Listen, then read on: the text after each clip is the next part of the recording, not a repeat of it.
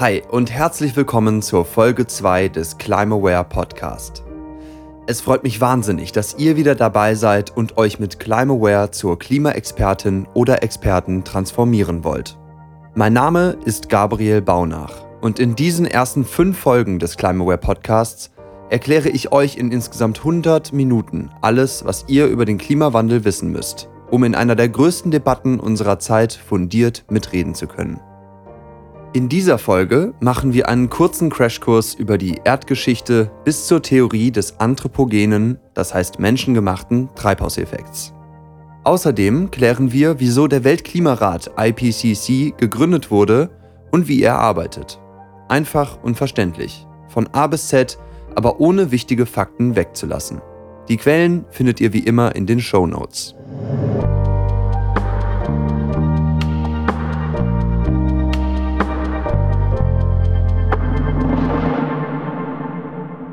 In Folge 1 haben wir besprochen, wie Treibhausgase, also Wasserdampf, CO2, Methan, Lachgas und ein paar weitere, Wärme im Erdsystem zurückhalten.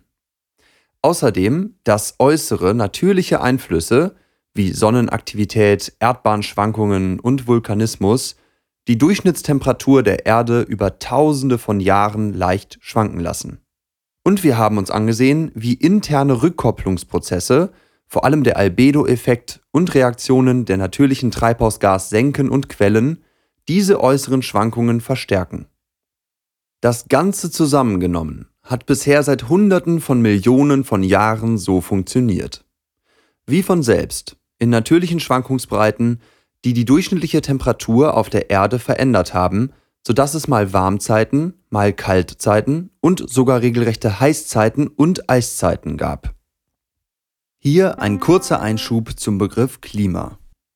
Das Klima einer Region ist nichts anderes als die langfristige, also über viele Jahrzehnte statistisch gemittelte Wetterentwicklung.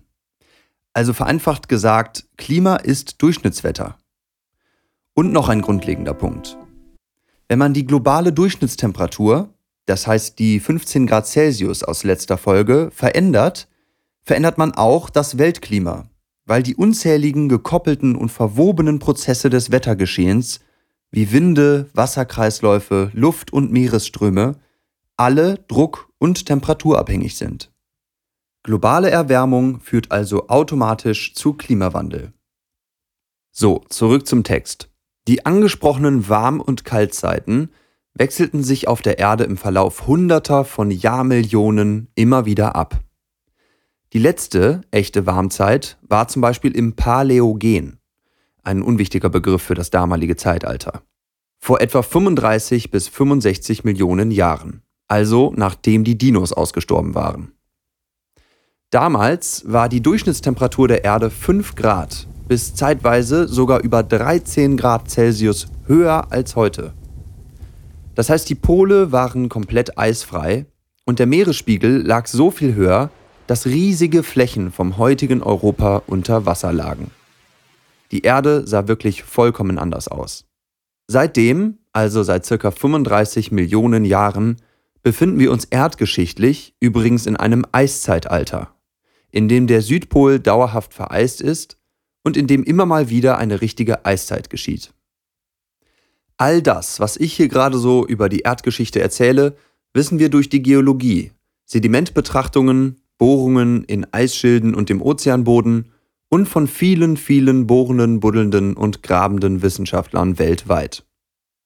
Und auf diese Weise, dem Bohren, Buddeln und Graben, konnten vor allem für die vergangenen 800.000 Jahre ziemlich gute Daten gesammelt werden, um die Temperaturschwankungen auf unserer Erde etwas genauer zu belegen. Und diese Daten über die letzten 800.000 Jahre zeigen einen beinahe rhythmischen Wechsel der globalen Durchschnittstemperatur von unserem heutigen Niveau bis 4 Grad unter unsere heutigen Durchschnittstemperaturen.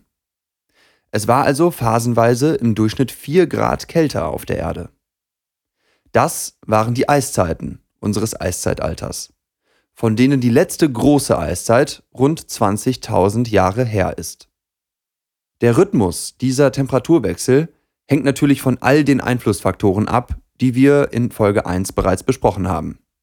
und ist daher nicht wie ein regelmäßiges Pendel zu verstehen, das immer im gleichen Takt hin und her schwingt, sondern viel komplexer.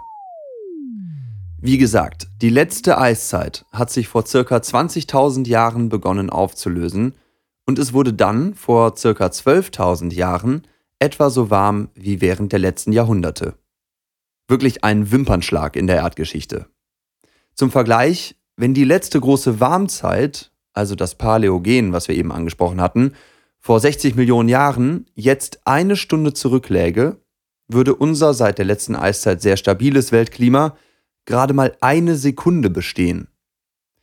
Das verdeutlicht die Zeitskalen, über die wir hier reden und die unser Weltklima beeinflussen. Sich diese langen Zeitskalen der vergangenen natürlichen Klimaänderungen vor Augen zu führen, ist immens wichtig, wenn man sich die Geschwindigkeit des aktuellen Klimawandels vor Augen führen will.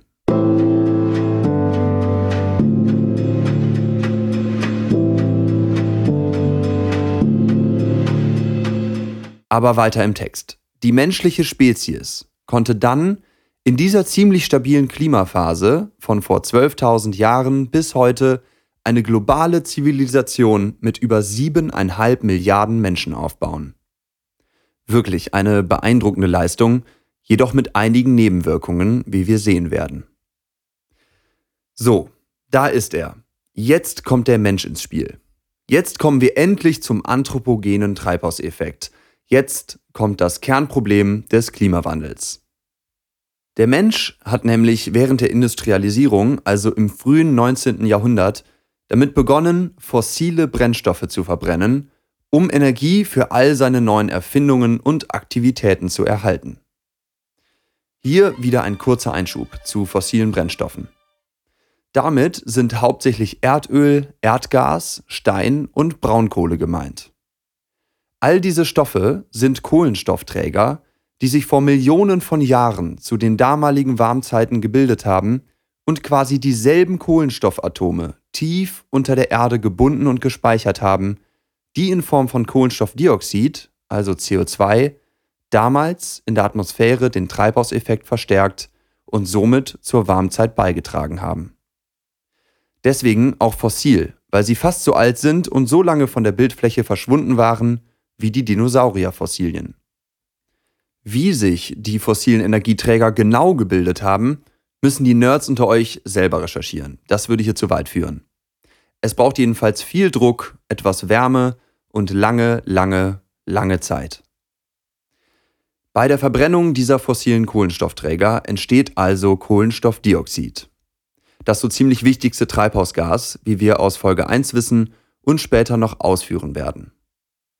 Und weil der Mensch seit dem 19. Jahrhundert immer mehr und mehr fossile Brennstoffe verbrannte, konnte es sich in immer größeren Mengen in der Atmosphäre ansammeln.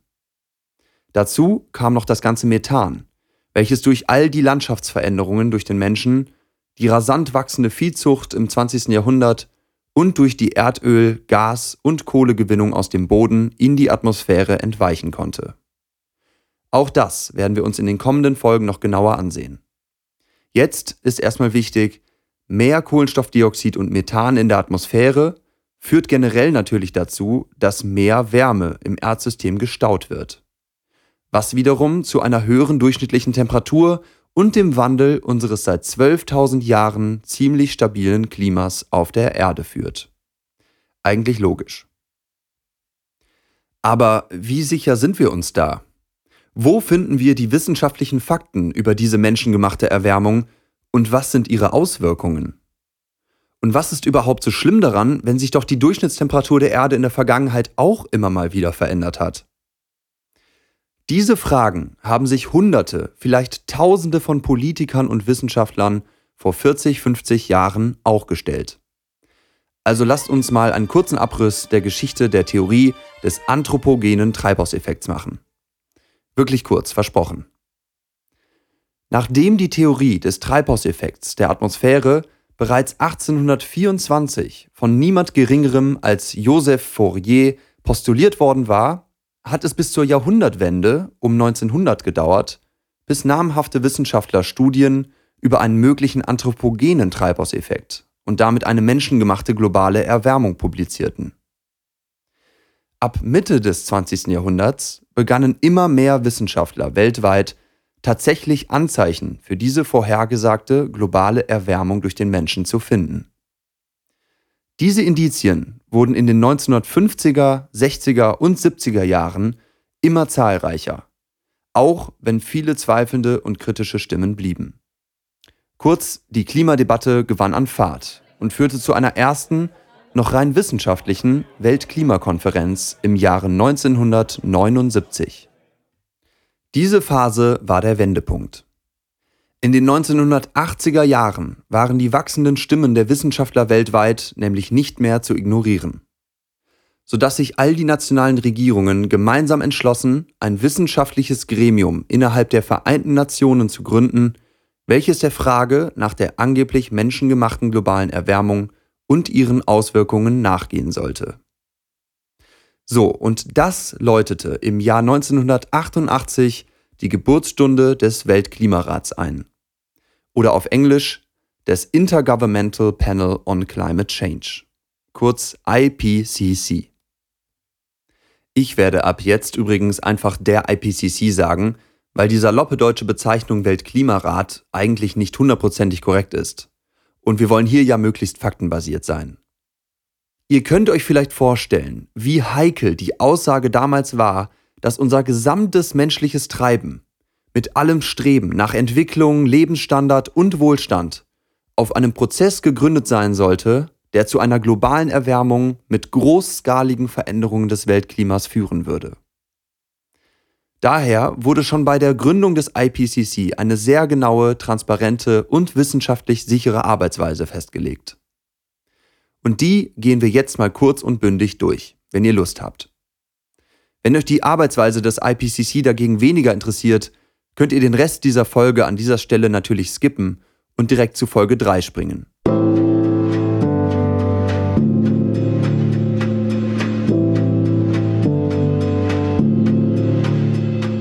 Also, wie ist der IPCC aufgebaut? Er besteht hauptsächlich aus seinen 195 Mitgliedstaaten, das sind übrigens fast alle Länder der Welt, und aus Hunderten von relevanten Wissenschaftlern weltweit, die ehrenamtlich, ohne Bezahlung, in ihrer freien Zeit für den IPCC arbeiten. Zusätzlich gibt es ca. 150 offizielle Beobachterorganisationen, wie zum Beispiel NGOs, die dem IPCC buchstäblich auf die Finger schauen. Neben dem Vorstand und dem Exekutivkomitee, welche von den Mitgliedstaaten gewählt und immer wieder ausgewechselt werden, besteht der Kern des IPCC aus drei Arbeitsgruppen, den sogenannten Working Groups auf Englisch. Die sollen im Prinzip drei zentrale Fragen klären. Erstens, was sind die naturwissenschaftlichen Grundlagen und Erkenntnisse zum Klimawandel? Zweitens, was sind die zukünftigen Folgen des Klimawandels und wie schlimm wären sie? Und drittens, wie genau können wir die globale Erwärmung stoppen und die Folgen des Klimawandels eindämmen? Alles in allem ist die Hauptaufgabe klar definiert. Der weltweite wissenschaftliche Kenntnisstand über den Klimawandel soll zusammengefasst und bewertet werden. Der IPCC kann den internationalen Politikern Empfehlungen bereitstellen, jedoch keine eigene Forschung betreiben. Also tatsächlich bloß zusammenfassen, bewerten, empfehlen. Das ganze Gremium kostet übrigens etwa 7 Millionen Euro im Jahr und wird finanziert durch die freiwilligen Beiträge der Industriestaaten und durch andere UN-Organe. So, jetzt haben wir verstanden, was der IPCC ist und wieso er gegründet wurde.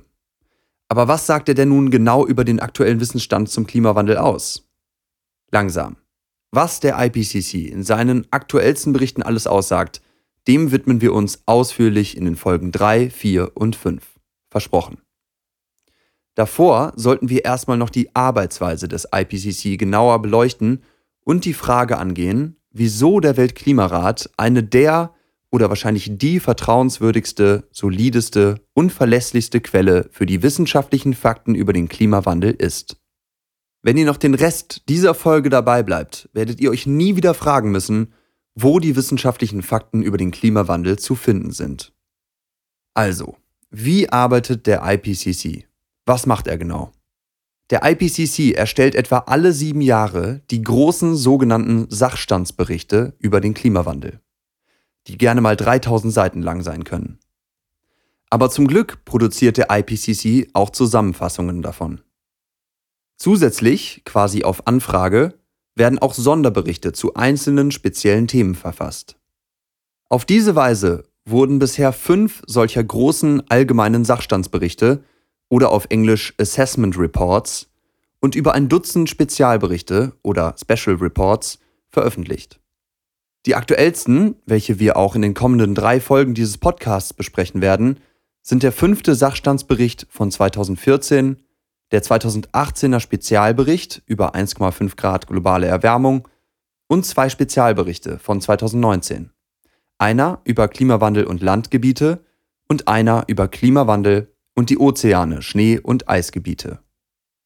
Momentan arbeitet der IPCC übrigens intensiv an seinem sechsten großen Sachstandsbericht, der 2022 erwartet wird. Okay, alle sieben Jahre große Sachstandsberichte und dazu auf Anfrage Spezialberichte. Verstanden. Aber wie entsteht so ein Bericht des IPCC? Lassen die auch kritische Stimmen zu oder wählen die sich die wissenschaftlichen Studien aus, wie es ihnen gerade so passt?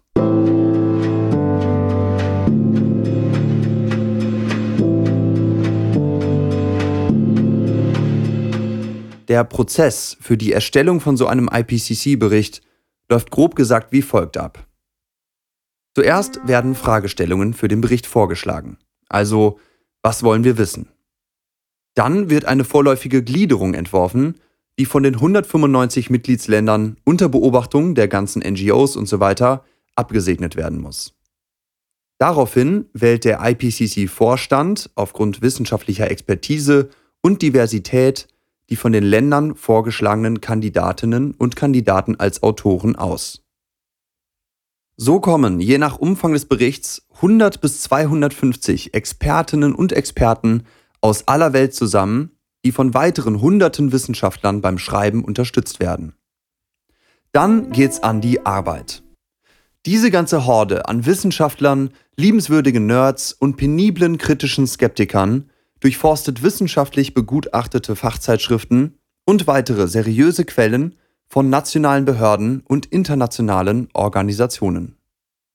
Konträre Ansichten, Wissenslücken und Unsicherheiten müssen in jedem Bericht klar dargestellt werden. Dafür gibt es extra Regeln und sogar eine eigene Sicherheits- oder eben Unsicherheitssprache, an die sich alle Autoren halten müssen. Zum Beispiel darf man das Wort wahrscheinlich nur verwenden, wenn die Wahrscheinlichkeit tatsächlich 66 bis 100 Prozent beträgt. So wird sich insgesamt auf einen wissenschaftlichen Konsens geeinigt, der auch sprachlich korrekt wiedergegeben wird. Sobald dann ein Entwurf fertig zusammengeschrieben wurde, startet der mehrstufige Begutachtungsprozess. Zuerst durch weitere wissenschaftliche Fachleute, dann durch Regierungsexperten der 195 Mitgliedsländer und zum Schluss wird die Zusammenfassung des Berichts nochmal durch die Regierungsexperten Satz für Satz abgesegnet. Während dieser offenen Begutachtungsphase gehen mehrere Zehntausend Kommentare aus aller Welt ein. Und jeder einzelne muss schriftlich angemessen beachtet werden. Das ist wirklich beeindruckend, oder? Habt ihr euch schon mal 10.000 Kommentare unter einem YouTube-Video durchgelesen? Stellt euch mal vor, ihr müsstet dann auch noch jedes einzelne schriftlich angemessen beantworten. Nach der Verabschiedung eines Berichts werden dann auch noch alle Unterlagen der Erstellungs- und Begutachtungsphasen veröffentlicht, einschließlich all dieser Kommentare. Alles in allem ist das also zwar ein etwas kompliziertes, bürokratisches und vielleicht zum Zuhören für euch auch langweiliges Prozedere, aber dafür ist es wahnsinnig offen, transparent und vor allem objektiv. Merkt euch einfach Folgendes. Insgesamt tragen am Ende tausende Fachleute als Autoren und Gutachter zu den IPCC-Berichten bei. Und alle 195 Regierungen erkennen die wissenschaftlichen Aussagen dieser Berichte an. Somit können diese Berichte des IPCC als weltweit wissenschaftlicher Konsens und als wasserdichte Grundlage für die Fakten des Klimawandels aufgefasst werden. Super, oder? Ihr müsst euch jetzt nie wieder fragen, wo finde ich die Fakten über den Klimawandel? So, wir sind am Ende unseres Crashkurses über die erdgeschichtliche Entwicklung bis zum menschlichen Einfluss und über die Entstehung und Arbeit des IPCC angekommen. Hier sind nochmal die drei Punkte, die ihr aus dieser Folge unbedingt mitnehmen solltet. Erstens, die Durchschnittstemperatur auf der Erde hat zwar in den vergangenen Tausenden und Millionen von Jahren immer schon geschwankt und das Weltklima verändert, seit 12.000 Jahren hatten wir jedoch ein ziemlich stabiles Klima, in dem sich der Mensch eine globale Zivilisation aufbauen konnte. Zweitens, seit spätestens Mitte des 20. Jahrhunderts wird dem Menschen vorgeworfen, durch den Ausstoß riesiger Mengen an Treibhausgasen, hauptsächlich durch die Verbrennung von fossilen Brennstoffen und Landflächenveränderungen, eine globale Erwärmung über unsere seit 12.000 Jahren global stabile Durchschnittstemperatur hinaus zu erzeugen. Und drittens, deshalb wurde 1988 von den Vereinten Nationen der Weltklimarat IPCC gegründet mit Augenmerk auf großer Transparenz, Offenheit, Objektivität und Unabhängigkeit, um als eine der verlässlichsten Quellen den weltweiten wissenschaftlichen Kenntnisstand über den Klimawandel zusammenzufassen und zu bewerten. Danke, dass ihr bei dieser Folge des Climaware Podcast dabei wart. Wenn euch die Folge gefallen hat, teilt sie gerne auf Social Media und hinterlasst fleißig Kommentare. Lasst uns jetzt doch mal sehen, was genau der IPCC uns in seinen aktuellsten Werken alles zu berichten hat. Also bis bald in Folge 3.